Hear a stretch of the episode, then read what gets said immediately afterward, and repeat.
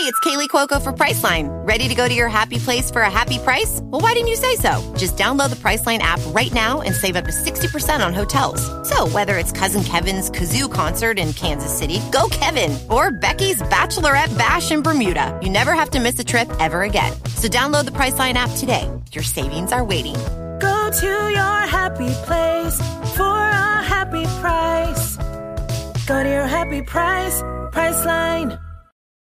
This episode is brought to you by Paramount Plus. Get in, loser! Mean Girls is now streaming on Paramount Plus. Join Katie Heron as she meets the plastics in Tina Fey's new twist on the modern classic. Get ready for more of the rumors, backstabbing, and jokes you loved from the original movie with some fetch surprises. Rated PG 13. Wear pink and head to ParamountPlus.com to try it free.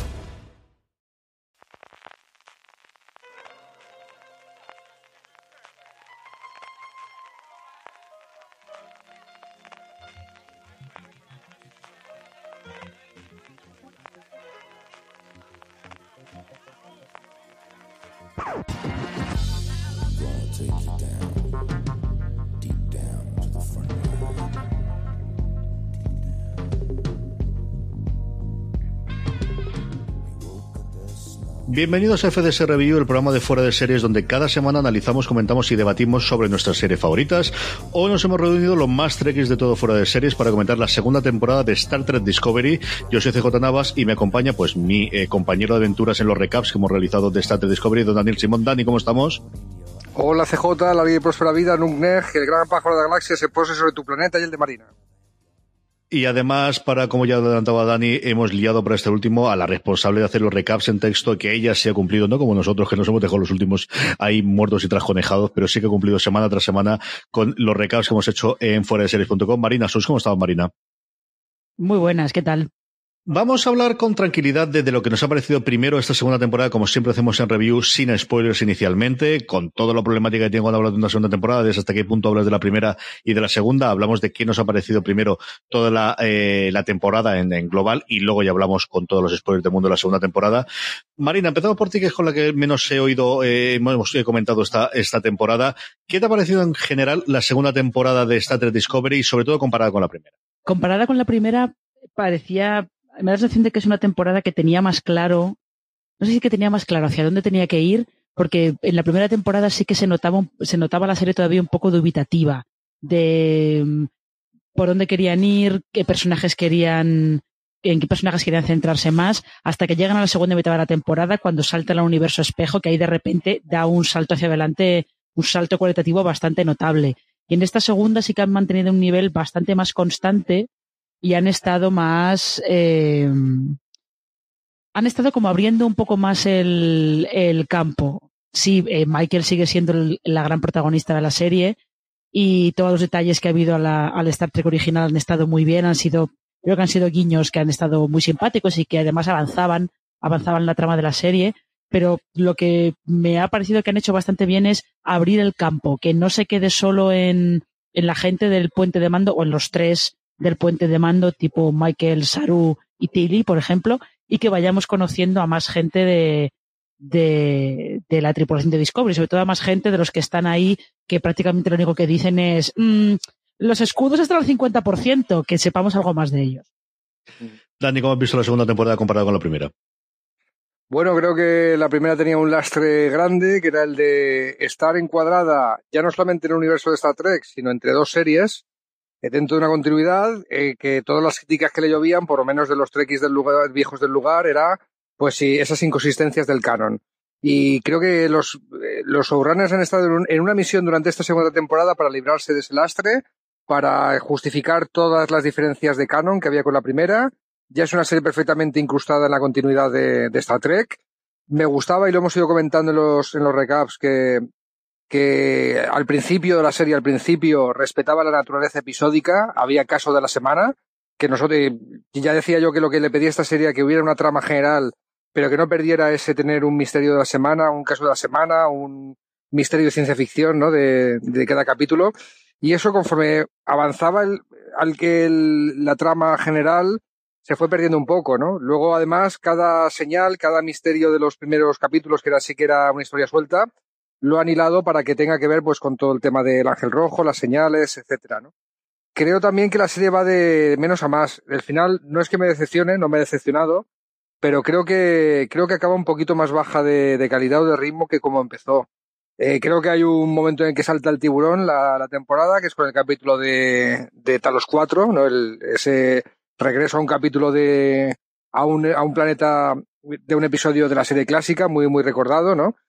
Creo que ha sorprendido mucho el tema de Pike. Creíamos que iba a ser un capítulo de relleno, un capítulo de transición hasta que encuentre un capitán de verdad de la Discovery. Y, y, resulta que han anunciado una serie de la sección 31, ya hablaremos luego. Y yo no sé vosotros, pero yo tengo más ganas de volver a ver a Pike que lo que me tenga que contar de la sección 31. Más si el capitán del, el comandante de la sección 31 va a ser el pan sin sal de. Bueno, espera que ya nos metemos en spoilers, no digo nada. Eh, me, me, espero. pero, pero el. Pero. Pero vamos, también es verdad que la serie, ya lo comentaremos con calma, no sé vosotros, pero yo no sé a partir de aquí a dónde van a ir. Sabe mucho el abanico, eh, puede que esté la Discovery, puede que no. Ya veremos a dónde nos lleva esto. Pero en fin, la, temporada me ha gustado mucho. Yo es que soy Trekkie viejo del lugar, entonces esto de que la hayan incrustado en el canon y que hayan justificado todos, todas esas diferencias con, con la continuidad clásica, a mí me gusta que lo hayan hecho todo eso. Creo también que puede ser una trampa, que, que puede que, que entonces eh, se limite la cantidad de personas nuevas que no se conocen Star Trek como, como nosotros que lleguen a la serie. Pero oye, Discovery nos ha dejado satisfechos a, los viejos Trekkies y ha traído muchísima gente nueva, como ahora comentaremos. Sí, al menos de forma anecdótica, y yo creo que Marina lo tiene en, lo que ha comentado en la, web y lo que nos llega, y desde luego nosotros lo, los comentarios en iVoox y por redes sociales, sí ha habido muchísima gente. Yo no sé, eh, es siempre complicado medir, ¿no? Cuando al final es a través de redes sociales el impacto, cuánta gente realmente es, es ese efecto, pero nos ha llegado muchísimo comentario de, oye, ¿puedo ver las series sin haber visto las clásicas? O me he acercado a ella porque está en Netflix. Yo creo que es uno de los grandes aciertos a nivel de difusión internacional que ha tenido, la, posibilidad de estar en una plataforma tan conocida y, tan fácil de darle el botoncito como es Netflix, y me estoy enganchando y me está gustando mucho. Yo creo que eso fue un acierto la primera temporada y también eh, ha, facilitado nuevamente que esta segunda eh, funcione. Yo es una temporada que me ha gustado de más a menos, al final, y ahora comentaremos todo el final y, lo último a mí me ha parecido muy avanzado, muy de vamos a buscar una conclusión, muy efectista, con mucho presupuesto. Eso sí, es la serie que más bonita jamás de ver de cualquiera de Star Trek. Ocurrir en su primera temporada y yo creo que corregido y aumentado ocurre en esta segunda. No tenemos problemas de presupuesto por primera vez en 50 años en un eh, desarrollo de una serie de Star Trek. Y, y, creo que tenemos eso, un montón de personajes y un montón de tramas que sí me ha gustado y creo que se ha desfondado en algunos casos en el final de la, de la temporada, menos para mí, y hasta punto de, de, de realmente parecerme hasta aburrida. Por lo demás, en fin, yo estaré segurísimo a la tercera. Vamos a pasar con spoiler porque ya estoy un bloco por hablar absolutamente de todo. Ponemos nada, unos venga, venga, de venga, venga. de Discovery y vamos con él.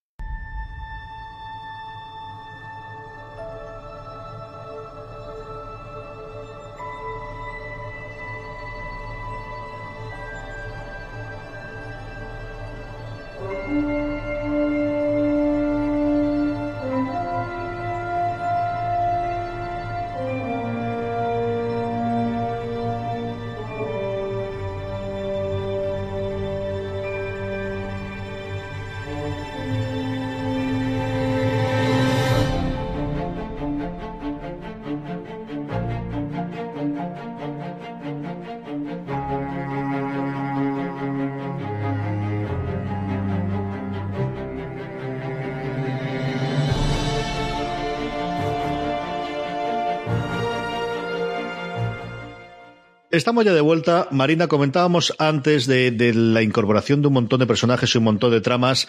La trama general, que era la aparición de ese ángel rojo con sus siete señales, que luego entroncaría con la parte de la información de la esfera y de control, que yo creo que podemos comentar después. ¿Qué te pareció toda la parte del ángel rojo y de las señales y de, de, bueno, pues esa trama horizontal que vamos a tener durante toda la temporada?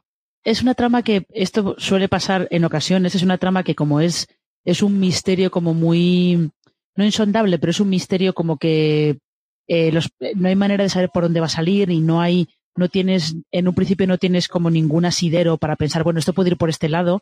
Lo que suele pasar con esos misterios es que son muy intrigantes y muy interesantes al principio, pero según vas descubriendo cosas, van perdiendo parte del interés, se pierde, pierde parte de la gracia. Es una cosa que le pasa, por ejemplo, a Stephen Moffat, le pasa muy a menudo con los misterios para toda la temporada que hacía, no solo en Doctor Who, sino en Jekyll, su serie Jekyll peca bastante de eso, de que el misterio inicial es muy atractivo y luego según vas descubriendo cosas va perdiendo parte de parte del interés, que es bueno, es, algo inherente a todos los misterios. Y al Ángel Rojo le ha pasado un poco esto. Eh, yo también un poco con vosotros en que cuando se descubre, no la trama del Ángel Rojo, la trama del Ángel Rojo yo eh, creo que es bueno, es una trama de viajeros temporales que eh, bien entra dentro de, de las historias clásicas de viajeros temporales. A mí lo que se me ha quedado un poquito más cojo ha sido todo lo de control, que supongo que lo comentaremos después. Pero el tema del ángel rojo y tal, bueno, eh, no he tenido, no ha sido una cosa que me haya emocionado muchísimo, pero creo que está, estaba bien sobre todo para cerrar toda la historia de eh, los traumas del pasado que tiene todavía Burnham, todo ahí, por ahí.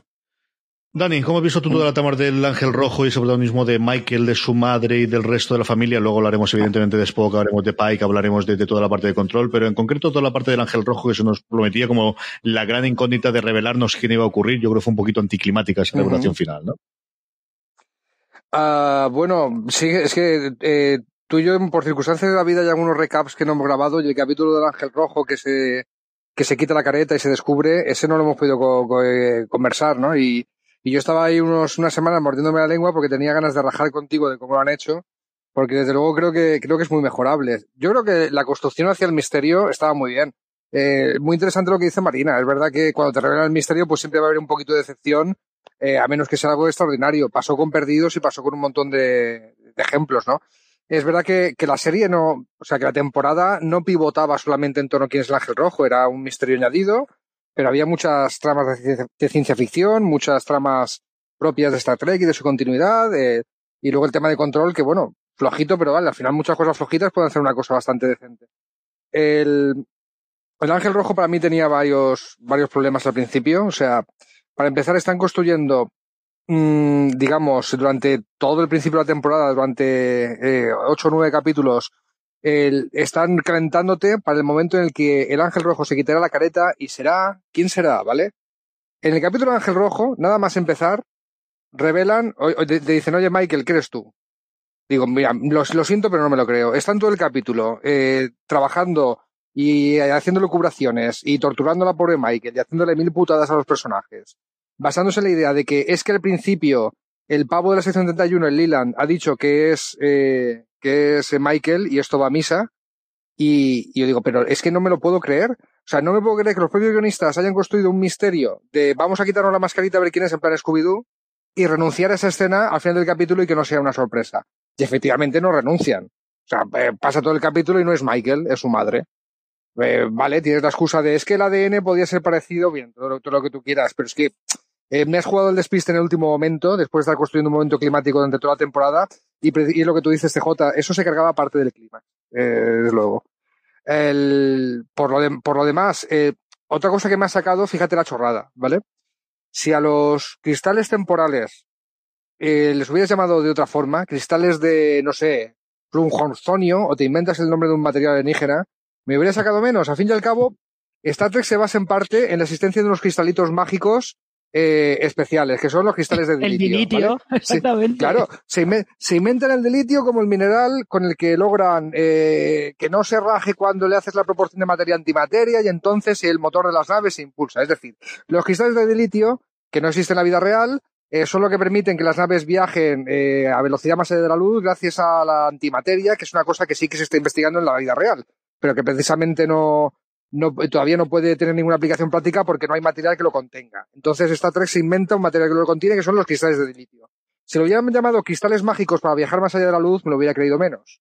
Y aquí cogen y lo llaman cristales del tiempo. Coño. no sé. O sea, fíjate, fíjate la tontería de puedo aceptar que un cristalito mágico sea una fuente de energía en una trama de ciencia ficción, pero cúratelo un poquito más, ¿no? Fíjate como el, solamente el nombre me ha sacado un poquito de, de la historia, ¿no?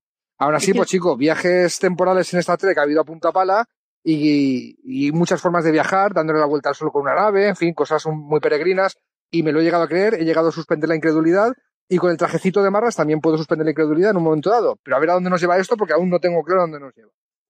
Pero eso es lo mejor.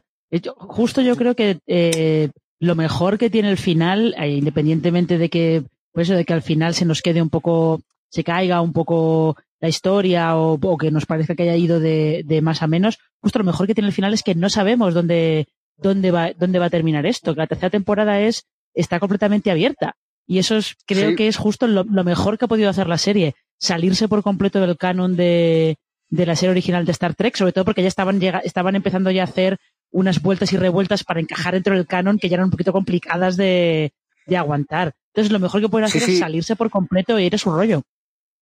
Sí, es que yo creo que en un momento de la segunda temporada, alguien en la sala de guionistas ha tenido que decir, pero ¿quién tuvo la santa idea de meter esto entre la trama de la serie original y la trama de la nueva generación? Eso, te lo voy a, Perdón, entre la trama de y la trama de...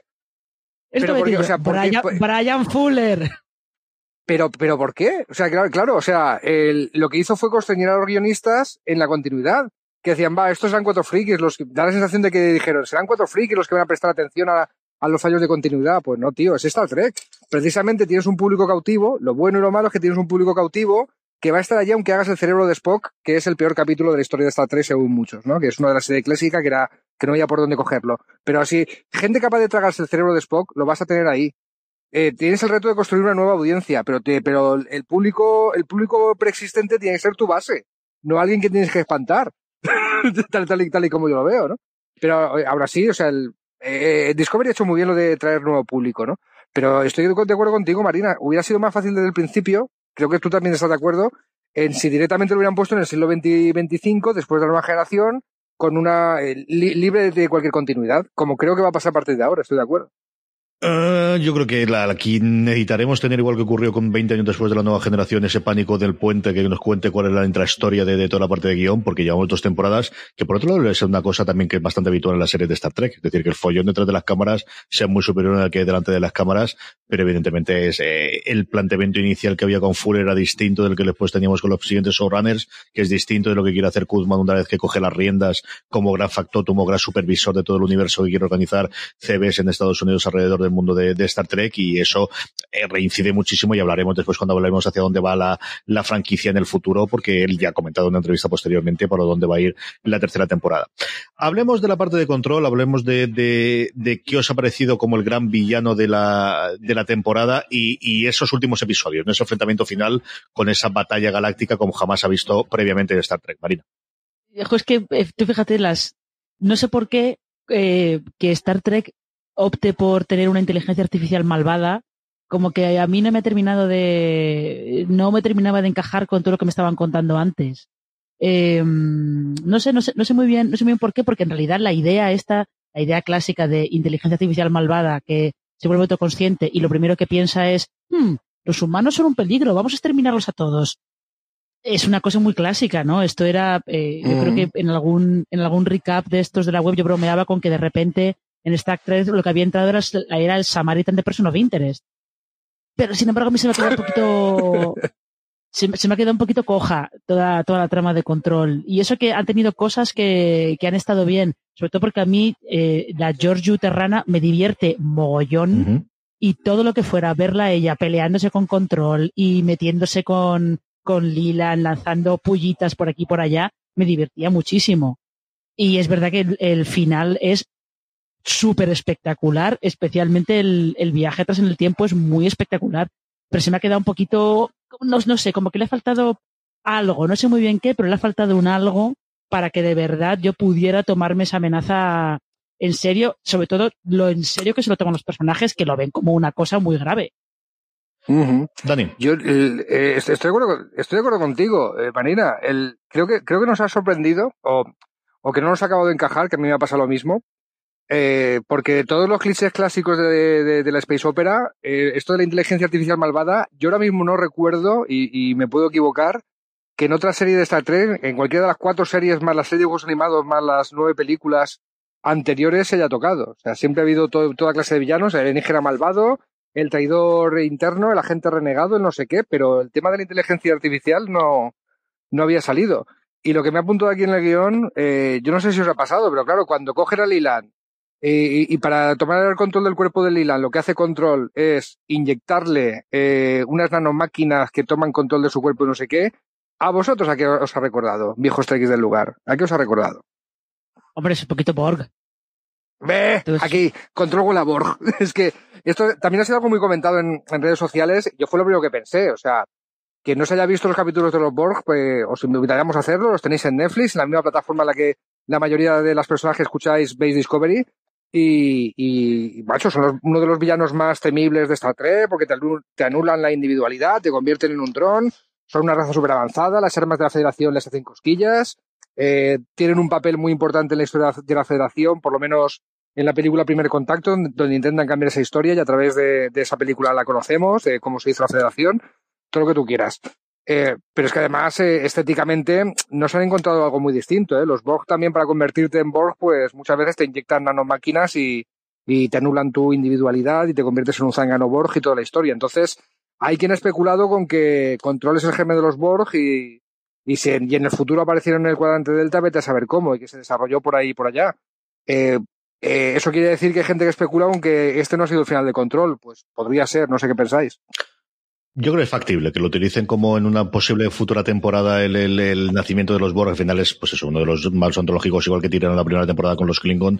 Eh, sí, yo creo que tenemos que ver alguno de los villanos clásicos del resto de las series de Star Trek y, y al final es muy, muy atractivo ver los Borg y más aún con los efectos especiales del 2019, que era otra parte en la que yo creo que a lo guionista le puede gustar. A mí la idea de control me gustó, me gustó cuando lo plantearon, me sorprendió cuando, cuando apareció y cuando descubrimos que detrás de toda esa gente que estaba en esa especie de concilio de los, de los fuertes de, de la sección 31 realmente están todos controlados por esa máquina que habían creado ellos y esa parte de, de bueno, dejando aparte el, el, que fuesen hologramas, me gustó mucho el planteamiento, creo que nuevamente se desfondó con el tiempo. Al final no puedes tener una inteligencia artificial que dependiese solamente de un cuerpo, que es la parte que a mí me chirriaba más. Me chirriaba constantemente cada vez que hablaba de Liland. No, no, Liland ya no existe. Liland es un cuerpo que ha sido absorbido por, por este control, si queremos llamarlo así, o por la inteligencia artificial. Pero al final necesitaban tener ese para tener, pues eso, la pelea, por ejemplo, al final con, con, con la, con la directriz terrana que si no, pues no pegarle a la nada sería más complicado, ¿no? Y, y mantienen en el cuerpo. Lo que yo creo que fue una primera buena idea que te permite luego tener esa batalla espacial como nunca hemos visto en Star Trek, que recordaba extraordinariamente a, la, a la Guerra de Galaxias, o por citar la otra gran Space Opera, o, a otro tipo, incluso a Babylon 5, evidentemente los efectos eh, eh, de los tiempos de cuando se hizo Babylon 5, y que a mí me gustó por momentos, pero en otro momento me pareció aburrida. Yo creo que al final se alargaba muchísimo porque teníamos un enfrentamiento constante de navecitas que no acabamos de ver esa ocurría parecía un videojuego por, por eh, fases. Mm. Hablemos de personajes. La temporada marina se nos presentó como la temporada en la que vamos a ver a Spock. Nos costó un montón llegar a ver a Spock y yo creo que podemos hablar de él conjuntamente con el otro personaje que mm, para mí es el que roba la serie conforme va apareciendo y yo no sé si eso estamos de acuerdo todos o, o algunos, pero yo creo que Spock y Pike son dos personajes que se nos crean que aparecen aquí, que van a desaparecer en la tercera temporada por el planteamiento que tenemos, pero que yo creo que recordaremos siempre en esta segunda temporada de Enterprise. Pike ha sido un añadido bastante, bastante bueno. Creo que ha sido, además era un personaje que encajaba perfectamente con, con la serie en cuanto entró. Y además al principio era también como el, eh, la serie de Star Trek sobre todo la, serie original de Star Trek siempre funciona como en dúo, ¿no? Tienes ahí ese dúo, tienes a Kirk y Spock, siempre sueles tener al, al protagonista y al, al, segundo a su mano derecha o el segundo de a bordo o lo que sea. Y aquí estaba bien que al principio de la, principio de la temporada los que tienen esa dinámica son eh, Michael y Pike. Y funciona muy bien, la verdad, esa, esa relación. Yo creo que ha sido un añadido bastante, bastante bueno, porque es un, además es un capitán como muy clásico de Star Trek, y encima es un personaje de la serie original que prácticamente no se había visto, porque aparece en el, en el piloto original y luego en otro capítulo por ahí y ya está, nada más. Y Spock lo que pasa es que se queda, claro, es que están muy restringidos con lo que pueden hacer con Spock. Entonces al final es más eh, cómo él contribuye a, a, la evolución de Burnham como personaje que otra cosa. Porque al final lo que, lo que eh, Spock y Michael están haciendo es continuar con, con el tema que ha ido tratando la serie desde el principio, que es esa evolución como personaje de, Michael, cómo los dos tienen que, que, coincidir el lado racional con el lado emocional. Al final, la, eh, la utilidad de Spock ha sido un poquito esa, pero yo creo que también por eso, porque están restringidos con lo que pueden hacer con él, teniendo en cuenta que es un personaje eh, que a partir de la serie original ya es, es muy conocido y tiene una personalidad muy marcada. Dani. Sí, sí, yo creo que, que de, del Spock de Ethan Peck esperábamos que no la cagara, no la ha cagado, y de Pike tampoco esperábamos mucho y ha sido toda una sorpresa, ¿no? Por momentos se, se comía la serie el tío. O sea, y, y no me cansaré de decirlo a lo largo de este, de este podcast. El, la serie anunciada de la sección 31 ahora mismo me toca un pie. muy bien, muy interesante tendrá que ser para que capte mi atención. O sea, eh, a priori no me llama mucho. Pero estoy rabiando porque vuelvan a sacar a, la Enterprise de Pike en, Discovery o que tenga una serie propia que podría funcionar perfectamente y estaría también muy clavada en el, en el canon de Star Trek porque la época en la que Pike fue, estuvo en la, en la, en la, en la Enterprise eh, pues está perfectamente definida en el canon. ¿no? Que no sabíamos nada, ¿eh? que antes de entrar aquí teníamos un el piloto fallido de la serie clásica que después se recicló a modo de flashbacks en, en The Menagerie, en la colección de fieras, que lo hemos comentado en algún recap. Que sabéis que todas las apariciones de Pike en la serie clásica de Kirk Spock las tenéis también en Netflix, que prácticamente se traducen en un capítulo donde en el futuro Pike se ha quedado paralítico en una silla de ruedas, y eso lo veis en el capítulo, veis un flash forward, una visión del futuro que tiene el propio Pike, de cuál va a ser su destino, quedarse paralítico y atrapado en una silla sin poder mover ni los brazos, tetrapléjico, eh, y el tío lo ve, ¿eh? y lidia con eso. También la serie juega, eh, o sea, esta temporada ha jugado con que no sabíamos si ese momento lo íbamos a ver en pantalla en esta temporada. En un momento dado, eh, se queda Pike en un sitio donde va a haber una explosión, donde alguien tiene que hacer un sacrificio para salvar al resto, y están todo el rato jugando con la idea de que podría ser ese momento, pero no, nos dejan a un, a un Pike que todavía no va a alcanzar ese destino y todavía nos podrían quedar años para contar historias de, de Pike. Nos presentan a Spock afeitado. Yo ya, digo que a Spock se le ha criticado mucho porque hay gente que ha dicho, es que no es mi Spock, es un Spock que lidia más con sus emociones humanas cuando el Spock que conocíamos ya estaba perfectamente vulcanizado en ese sentido. Y, mi respuesta siempre en esos debates, no es que no sea tu Spock, es que todavía no es tu Spock. Ese es el personaje en un estadio anterior. Me ha encantado el trabajo de Ethan Peck, he alabado mucho incluso su, timbre de voz, que lo ha hecho muy parecido a Leonard Nimoy. En su Instagram ha colgado fotos de cómo él se fue a conocer a la, familia Nimoy antes de aceptar el papel, por respeto, un poco también para, sentir que, tenía cierto permiso para, encarnar al personaje por parte de, los herederos del actor que le dio vida.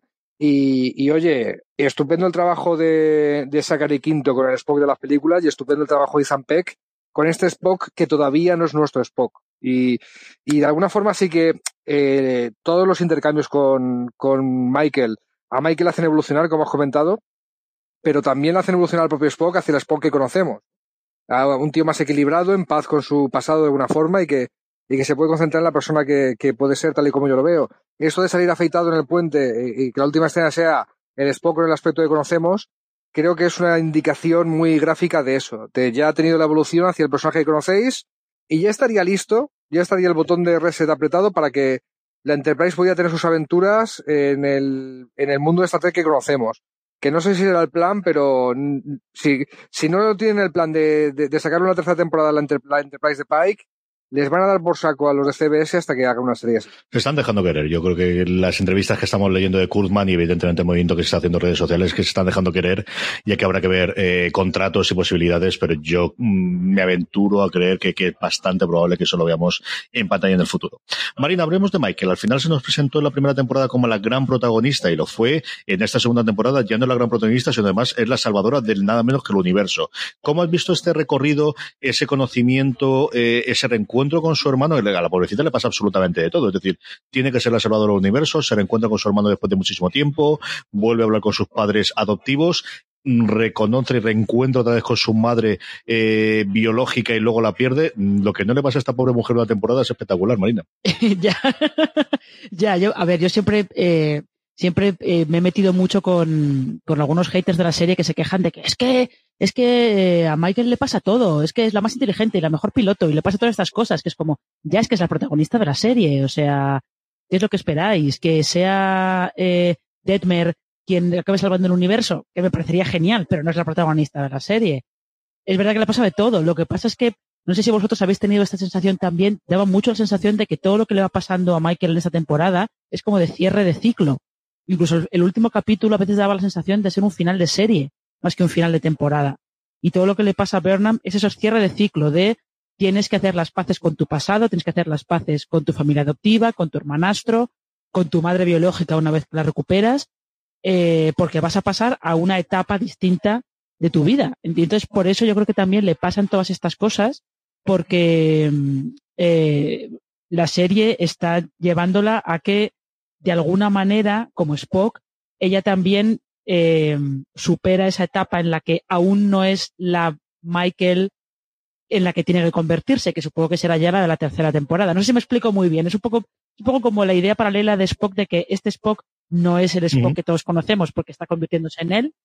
Si Burnham también hubiera tenido una serie en su momento, esta Burnham que hemos visto no es, aún no es en la que se convierte más adelante, ¿no? Tenía que cerrar toda esta etapa y todo este ciclo para poder ser el personaje que sea a partir de la tercera temporada. Doni. Sí, sí, el, eh, es, es, el personaje que ha hecho el viaje del héroe, más que, más que el propio Spock, ¿no? que también lo ha hecho de alguna forma, pero es la protagonista porque es la que ha hecho el viaje de, la heroína.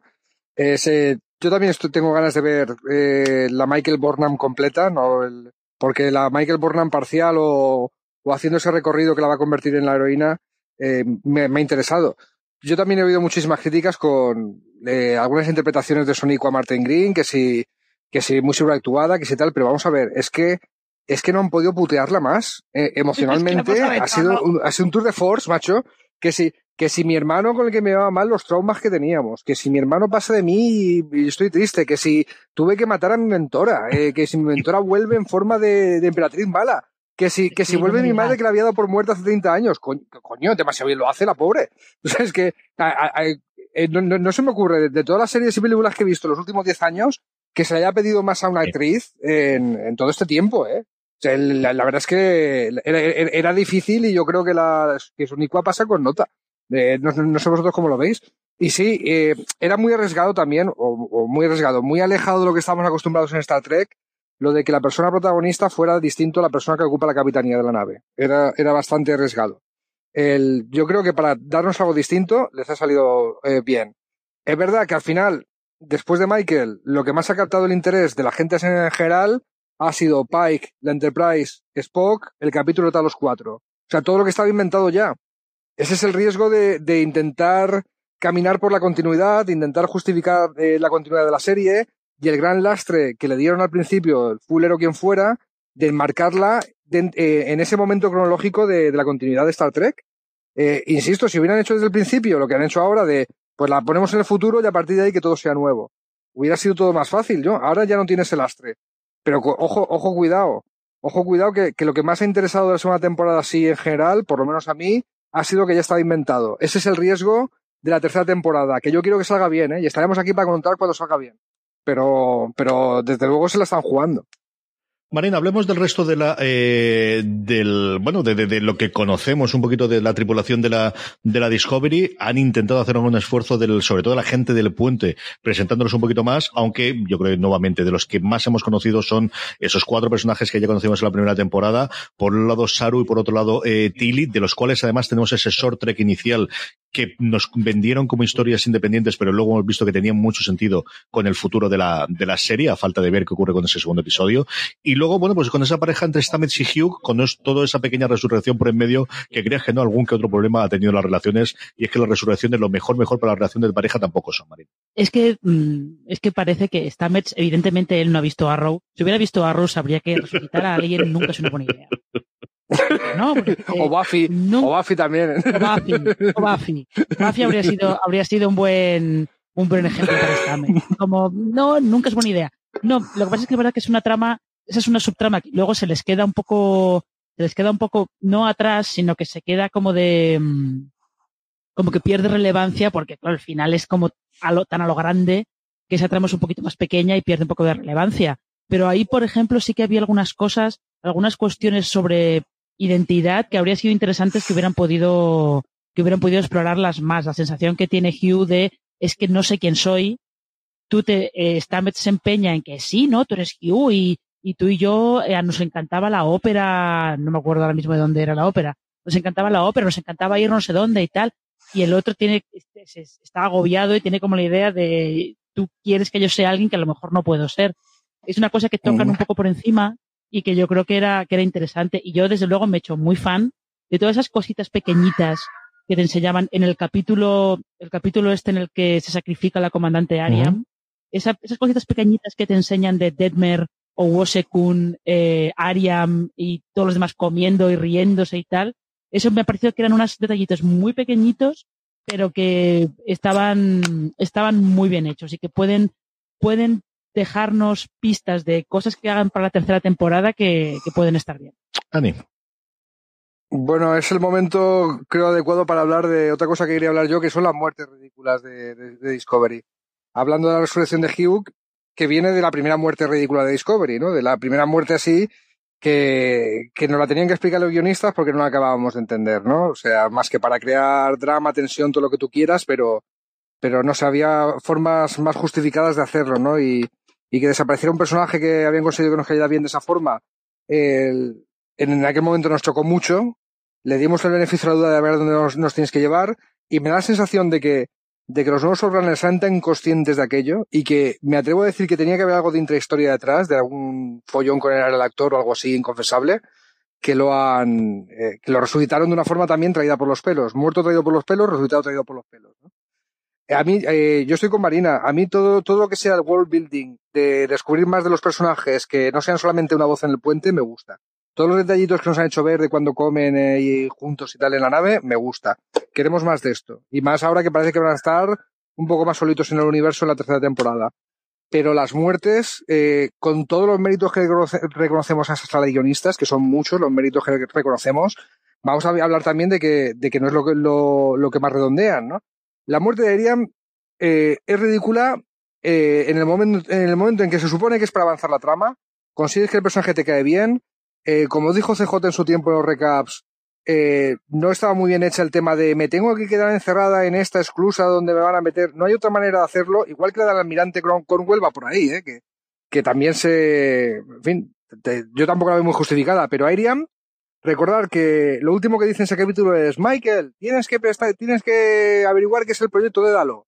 Y decimos, hombre, es como la muerte de Not Penny's Boat, ¿no? Como la muerte de, de Charlie en Perdidos, que te, Es que que- te hace avanzar además- la cosa esta. Es que además es exactamente el mismo caso que en Perdidos. Es un personaje súper secundario y en el capítulo en el que se lo van a cargar es como, te voy a contar un poquito más de él. Sí, sí, va a ser, ahora, ahora- ahora te va a dar mucha pena que se muera, ¿no? Y además a través de un cristal de la pista. Sí, estoy de acuerdo contigo. A mí me recuerdo mucho. no- es una muerte not Penny's Boat. Pero claro, a partir de aquí dices, bueno, ahora se van a volver locos por saber qué es el proyecto de Dalo. Yo ahí mirándome el capítulo de, la serie Enterprise que se llamaba Proyecto de Dalo, a ver si tenía algo que ver, no sé cuántos. Y empieza el capítulo siguiente, tienes, no sé si fueron cinco minutos largos de funeral de Airiam, o, dos minutos que se hicieron más- bastante largos de, funeral de la chica, con todos alineados, quién estará vigilando el puente, porque está aquí todo el mundo, no sé cuántos, muy sentido todo.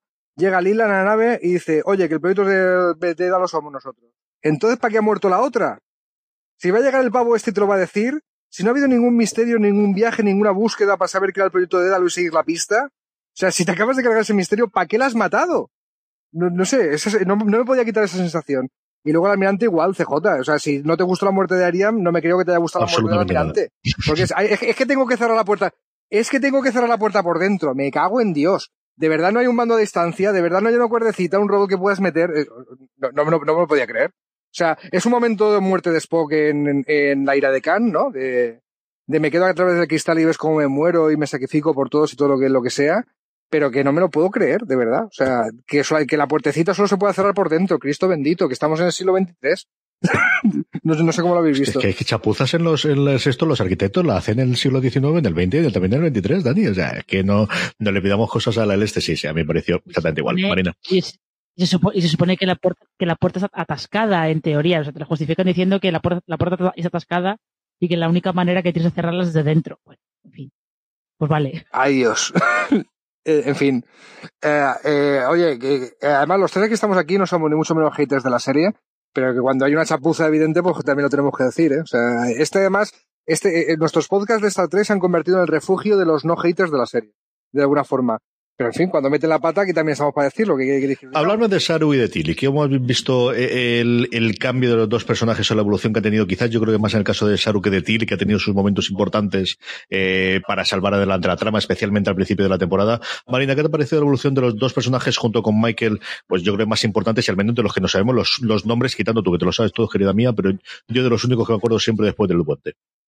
Ya, bueno, eh, lo de Salvo ha estado bien porque mm, ha dejado también como alguna, algún detallito así sobre eh, esos, esos dos o tres capítulos que han estado hablando de si la directiva primaria, ¿cómo lo llamáis vosotros? Directiva primaria y directiva principal, es que yo ahí nunca, Pri- nunca pri- lo sé. primera directriz. Primera directiva, primero- vale, muchas gracias. somos, somos, somos los clásicos, se llaman así. Vale. Eh, pero eso que el, esos dos o tres episodios que tienen debatiendo sobre si la primera directriz hay que aplicarla en caso de que, de que sepas que, que se va a cometer un genocidio, que hay alguna injusticia muy, muy seria, si no se debería actuar en esos casos y saltarse la directriz. Eh, yo creo que ha estado, ha estado eh, bien incluido eh, el cambio ese que ha habido en Saru justo por eso, por lo de la directriz y porque veas un poco, bueno, pues han tenido ahí un, pequeño, una pequeña muestra de estos ciclos que suele haber de opresión y represión en muchas culturas entre, entre dos civilizaciones distintas o entre dos razas diferentes que están todo el tiempo, hoy te mato yo a ti, mañana me matas tú a mí, así constantemente. Y eh, lo que ha estado bien es justo para que veas un Saru mucho más eh, decidido, ¿no? Porque es un personaje que tampoco podía quedarse atascado mucho tiempo en el cobardica que siempre dice, ay, que vienen, que viene una cosa letal, ten, tened cuidado. Entonces está bien que, que hayamos tenido un cambio en un cambio en Saru y además los alienígenas, eh, los baúl, los que mm, los que oprimen a, a los a los kelpianos daban muy mal rollo, ¿eh? Daban muy mal rollo. Mm. Eso parecía salido de una película de terror de estas chuscas chuscas.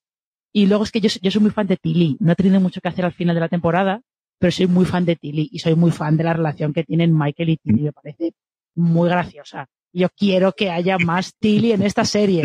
Dani. Yo igual, sabes que aquí estamos lo- los, fans, de- el club de fans de Tilly se ha reunido ya para hacer un, un podcast. ¿eh? El- yo, yo además eh, siempre digo que siempre digo que es la que más me gusta porque es de los pocos personajes que se le nota que está contento de estar ahí, en una nave de Star Trek, como lo estaríamos cualquier fan de Star Trek, ¿no?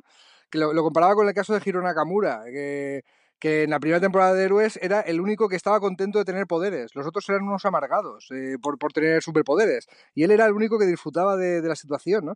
Y Tilly, eh, por momentos da la sensación de que es la única que le gusta estar en la flota estelar y que le encantan los misterios y que le encanta aprender. Eh, eso sí, yo quiero más Tilly. Nos han cambiado también, al haber cambiado la serie totalmente, porque la evolución del personaje se estaba enfocando a lo de entrenarse para ser algún día capitana o tener subir en la escala de mando, etcétera. Si has mandado la nave a tropecientos años en el futuro, la carrera militar de estas personas ha pasado a un segundo, tercero o cuarto plano, ¿no? Entonces eh, vamos a tener que, va- van a tener que inventarse otro, otra curva de desarrollo para Tilly, pero me va a gustar porque el personaje me gusta mu- muchísimo. Y, en cuanto a Saru, también lo comenté alguna vez, ah, lo que consiguieron era que me interesara. Porque el rasgo distintivo de una raza alienígena, ¿no? Igual que los Klingons son violentos, los vulcanos son lógicos, pues los Kelpiens son cobardes. Hostia, me interesa mogollón, ¿eh? Has captado mi interés, ¡buah! Tremendo. No, no, no, no era la forma adecuada de captar mi interés, por lo menos el mío, ¿no? Y esto de que la evolución que han tenido los personajes, el cambio, el giro en la historia de su planeta, pues ha hecho desde luego que sean mucho más interesantes.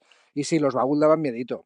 Y de hecho se buscan a- al actor de las películas de miedo, a nuestro Javier Botet, eh, que fue la Niña Medeiros, que ha salido un montón de películas de, de terror gracias a su especial físico y que algún día me gustaría que entrevistáramos en algún capítulo fuera de series aprovechando contactos que tengamos por ahí, porque es el primer actor español que, que conozco que ha salido en Star Trek, quitando el cameo de Annie Gartiburu eh, aquella vez en, en Star Trek Insurrection. ¿no? Si iba a decirte yo, si iba a decirte yo que Maravilloso. estuvo ahí en el paraíso.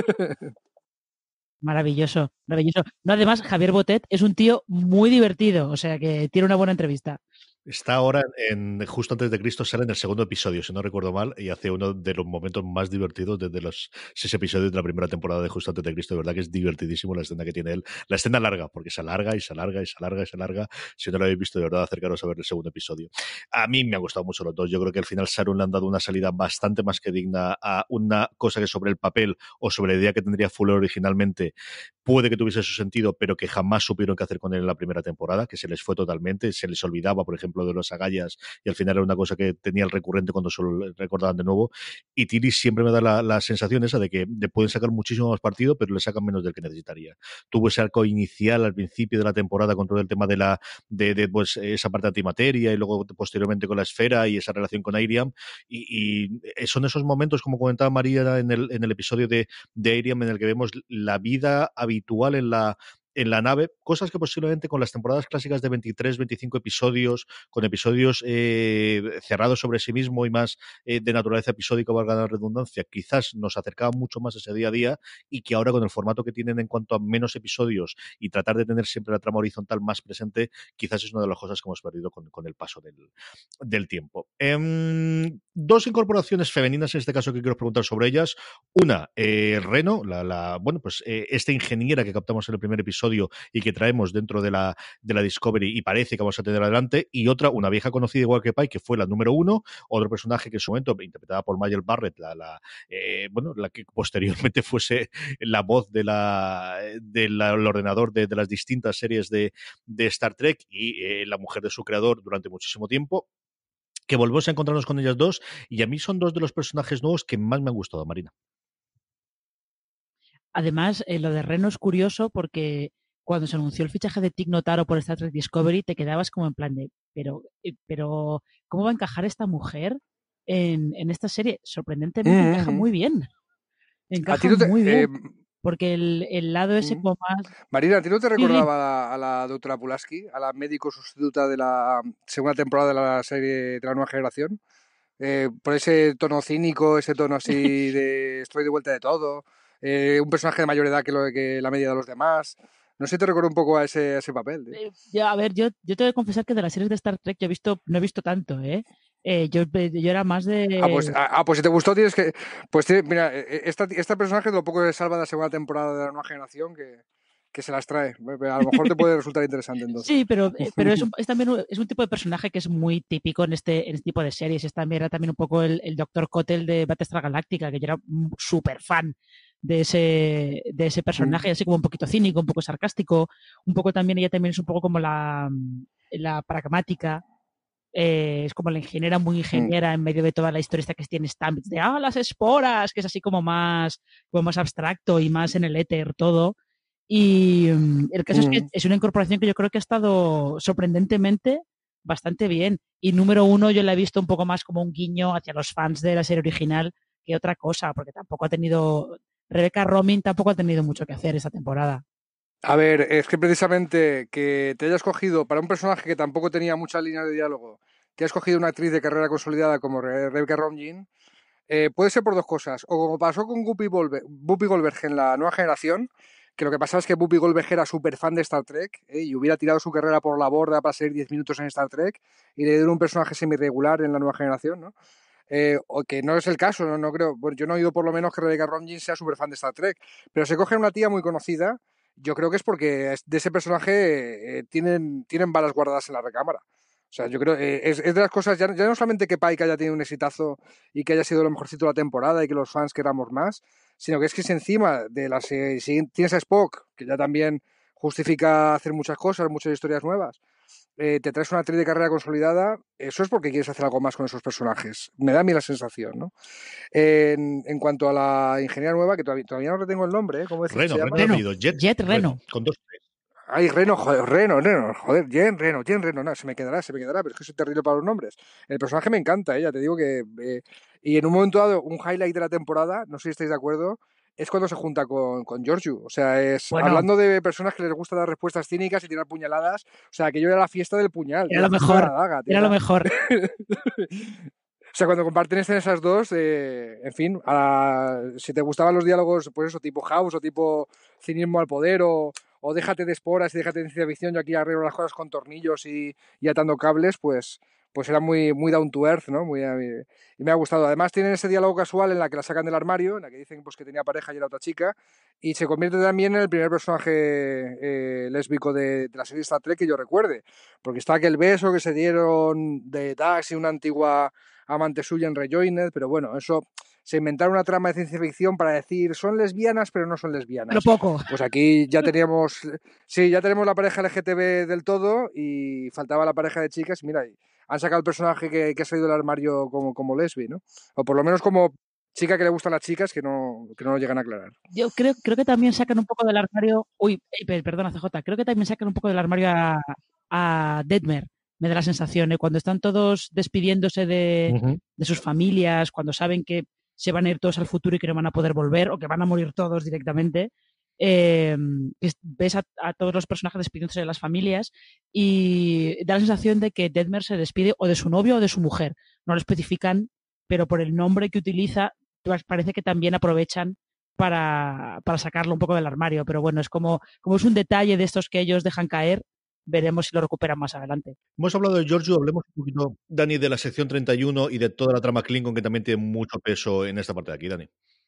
Pues eh, sí, o sea, fíjate que al final el villano era la sección 31, sin sección 31 no hay traje del ángel rojo, no, eh, es el principal McGuffin de la temporada, si lo quieres ver así, y, es lo de lo que más igual me ha dado, ¿eh? O sea, si me había sobrado totalmente la sección 31. Cuando empieza a aparecer Leland y empieza a aparecer la, eh, esta versión de Georgiou, ¿no? Habían anunciado ya que iba a haber una nueva serie y yo dije, bueno, pues aquí lo sacarán en dos capítulos como para que sea medio piloto, ¿no? En plan lo que era la serie de CSI, que te sacaban al equipo de la serie próxima en un capítulo como invitados de la serie existente, algo así. Y aquí hay que sacar la cosa. Luego aquello se desarrolló y no te creas que me acabó de enganchar, ¿no? O sea, el, me engancha menos cuando, a ver, eh, para recuperar a Tyler, eh, demandado por absolutamente nadie lo de recuperar a Tyler, yo creo. Eh, y se inventan que es parte de la sección 31, pues muy bien, lo sacan de, de Cronos del planeta Klingon y lo meten en la sección 31. Y, conforme avanza la serie, pues se va Lilan a tomar por saco, no sé qué pasa con Giorgio, pero acaba la temporada y le dicen, no, no, que vas a ser el comandante de la 71. Bueno, pues de verdad que mi interés por ver la nueva serie de 71 todavía no, no lo han disparado. El Tyler a mí me parece un pan sin sal, es un personaje que no le han sacado punta, que da la sensación de que no saben qué hacer con él, que, que cuando tiene los flashbacks de la trama amorosa con, con Michael casi nos lo tienen que recordar, ¿no? Que estos estaban enrollados, mira cómo se besan. ah, coño, pues no me acordaba. Es que tienen o sea, ni, química, entre los actores, ni, ni Cristo que lo, lo, parió, ¿no? O sea, no sé, no sé qué opináis vosotros, tío. Nada, nada, química, química cero. O sea, Tyler tiene pelazo. Eso yo creo que podemos reconocerlo los tres, que tiene un pelazo impresionante, pero es, es sosillo. Es muy sosillo. sí, tiene, tiene, tiene pelazo y un Klingon dentro. ¿Y qué? ya, pero es como, o sea, no, no, no, realmente eh, entre Michael y Tyler, química cero. Tienen mucha más química Michael y Tilly que, que ellos dos. Y Tyler es, es muy soso. O sea, este, el capítulo en el que eh, conocemos a la sección 31, que de repente estamos de vuelta con los Klingon, eh, con todo el rollo sucesorio ese que se traen, que es como, uff, madre mía, menos mal que aparece Giorgio por ahí, estilo Misión Imposible porque realmente los Klingon ha sido la parte más floja de Star Trek Discovery desde el principio. Mm. Sí. A mí me ha gustado muchísimo Giorgio, la trama general de 31, eh, el planteamiento que tiene y el cómo, eh, debido a lo que ocurre aquí en, Discovery, después vamos a tener esa parte mucho más secreta en, el futuro, me gusta y me apetece mucho ver la serie que, va a haber alrededor y yo creo que Giorgio sí que es un hallazgo de personaje. A mí me gusta muchísimo, muchísimo. Un añadido sobre sección 31 por pegarme una medallita un moco, lo que veáis. Mi teoría de que la sección 31 en el futuro, en las series de Espacio Profundo 9, Nueva Generación, las del siglo 24, mi teoría de que puede tener el motor de esporas sigue viva. ¿Vale? El motor de esporas eh, no, es que lo hayan borrado la asistencia, es que han dicho que esto es algo secreto de lo que no se puede hablar, pero eso no quiere decir que sección 31 no vaya a desarrollar su propio motor de esporas. Recordemos que lo poco que sabemos de sección 31 en Espacio Profundo 9 es que en el futuro existe, que es algo súper, súper secreto de la flota estelar y que los miembros top eh, los mandos son conocidos por aparecer en cualquier lugar de la galaxia cuando sale de la nariz o cuando la trama lo necesita. Y eso a mí me lleva a pensar a que el motor de esporas puede ser algo que, en el futuro nadie lo sepa, solamente la sección 31, pero puede existir. Marina, ¿alguna cosa que nos hayamos quedado en el tintero, algún personaje, algún momento, alguna escena que te haya gustado especialmente de esta segunda temporada? Y luego hablamos de lo que esperamos de la tercera temporada, Marina. Em, pues yo creo que lo, hemos comentado todo. Eh, realmente del final del final de temporada, que es cierto que tiene esas dos partes, la primera parte que es como una despedida largadísima, que es un poco de, por favor, eh, ir avanzando, ir avanzando, que estáis, estáis simplemente matando el tiempo hasta que llegue el, capítulo final de la temporada. Y del final de la temporada yo sí que, sí que quiero destacar lo que es eh, visualmente cómo representan el viaje al pasado de, de Michael, cómo representan el agujero de gusano y sobre todo el principio el principio del viaje cuando se queda ella sola en medio de en medio del, espacio de donde quiera que esté de esa ese espacio entre dimensiones o lo que sea y le viene la lluvia esa de chispas eh, visualmente es lo mejor que ha hecho la serie de largo y es de lo mejor que vamos a ver esta temporada en televisión pero pero claramente luego el resto de, el resto del capítulo bueno pues muy espectacular eh, yo he visto batallas, las batallas espaciales de Battlestar Galáctica estaban mejor contadas, pero bueno, oye, pues espectáculo, bien, me parece bien. Dani, comentos, escenas, personajes que te. Ay, es que, es que estaba oyendo a Marina y, claro, me venía a la cabeza el momento Iron Man, ¿no? O sea, me pongo el traje del ángel rojo de viaje en el tiempo y ¿qué hago? me monto en la nave, rodilla en tierra, un puño en la tierra, el codo del otro brazo levantado, miro hacia abajo y de repente levanto el cuello. Es muy Iron Man, ¿no? Pero, pero mola. Cuando tienes una armadura chula, es lo que tienes que hacer y, y si funciona, chico, ¿para qué, para qué lo vas a, arreglar, cambiar, ¿no? El, yo también creo que lo hemos eh, cubierto todo. A nivel de personajes, eh, queríamos ver la evolución de Spock, lo hemos visto, la evolución de Michael. Eh, eh, intentan que Tyler evolucione, pero hijo mío, todavía no le sale. A ver si con una serie propia lo consiguen, pero y que y queremos más Pike y queremos más Enterprise. Eh, somos así de sencillitos. También podemos comentarlo de que el short trek eh, ambientado en el futuro, en chorrocientos años en el futuro, en el que un vagabundo estelar se encuentra una nave flotando en el espacio que se llama Discovery, que está vacía, que tiene una inteligencia artificial eh, propia, que está ahí solita desde hace siglos, parece ser, ¿no? Eh, pues sí que nos da la idea de que Discovery está en el futuro para quedarse, que no sabemos todavía qué le va a pasar a los personajes, que yo tengo muchas ganas de, saberlo, pero que la, nave, eh, lo, que es la nave sí, se quedará en el futuro. ¿Quiere decir eso que sus personajes volverán a, su época alguna vez y dejan la nave flotando por ahí? Eh, pues no lo sabemos, pero ahí, ahí está la tercera temporada. Yo de los que no hablamos hay dos momentos que me han encantado. Uno, que me sorprendió de toda la parte de la trama de los Klingon, cuando descubren que el... Por otro lado, un episodio que, bueno, sí tiene toda la parte de Pike, pero tampoco te aporta mucho más, que es el de los... El, el, cuando Pike va a recoger el, el, cristal del tiempo. Cuando descubre que es el hijo de ellos, me gustó mucho esa parte de, de el tiempo ah. funciona distinto. Y esa me gustó mucho ese momento. Y luego, indudablemente, mi momento favorito de toda la serie, que es, número uno, comiéndose la hamburguesa. O sea, en el momento que dice, en el futuro tengo que comer comida, yo me como una hamburguesa, digo, efectivamente, esta es de la mía, di que sí, tira para adelante. Ojo, ojo. Ese momento me encanta, me. Y música disco. En la, en, en, la, en la disco, o sea, de, la Discovery, se baila música disco. Esto también han, han jugado con la tontería esta más de una vez. El, sobre el monasterio Klingon, eh, apunte de Trek abuelo cebolleta, recordar que ese monasterio viaja en un capítulo de Nueva Generación, Worf, que va a tener un retiro uh -huh. espiritual. Es un monasterio donde la leyenda dice que si te tomas peyote, ayahuasca o no sé qué se toman allí, eh, ven a Keyles, ¿vale? Y cuando va a Worf, ve a Keyles de verdad, ¿vale? Que es un no, no, cuento más, pero es un capítulo que de la sexta temporada de la nueva generación, creo que es, no me sale el nombre ahora, pero se le aparece Keyles de verdad en el monasterio ese construido en una, luna donde supone que Keyles hizo no sé qué, dice la leyenda. Van al mismo monasterio, desde luego más remozado y mucho más gótico, eh, porque, en fin, estoy estudiando historia del arte ahora y, y me fijo en esto, en que la ambientación le hicieron gótica total en vez de Klingon total, pero pero ahí está. Y sí, lo de, lo de que fuera el Klingon, el mismo Klingon albino que conocíamos de bebé, a mí también me impactó. Y luego hablando de remozado, para que lo voy a negar, a mí se me pusieron un poquito los pelos de punta cuando entregamos en el puente de la Enterprise. O sea, con todo claro el Modern Night, sí. la Enterprise clásica ahí y sonando la fanfarria, ese fue un momento muy bonito. Y sí, sabemos que lo habían hecho para eso. Bueno, pues cuando lo hacen bien, lo hacen bien. Y ahí Pero, lo ¿fue, ¿fue efectivo o no fue efectivo? Pues ya está.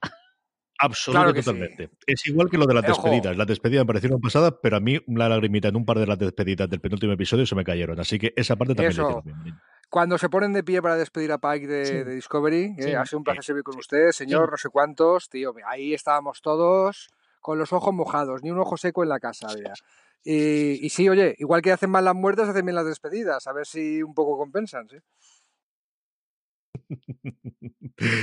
Vamos con el final, Marina, tercera temporada. A ver, cosas que sepamos y cosas que vais a enterar todos queráis o no. Es spoilers, hombre, lo he dicho el jefazo gordo.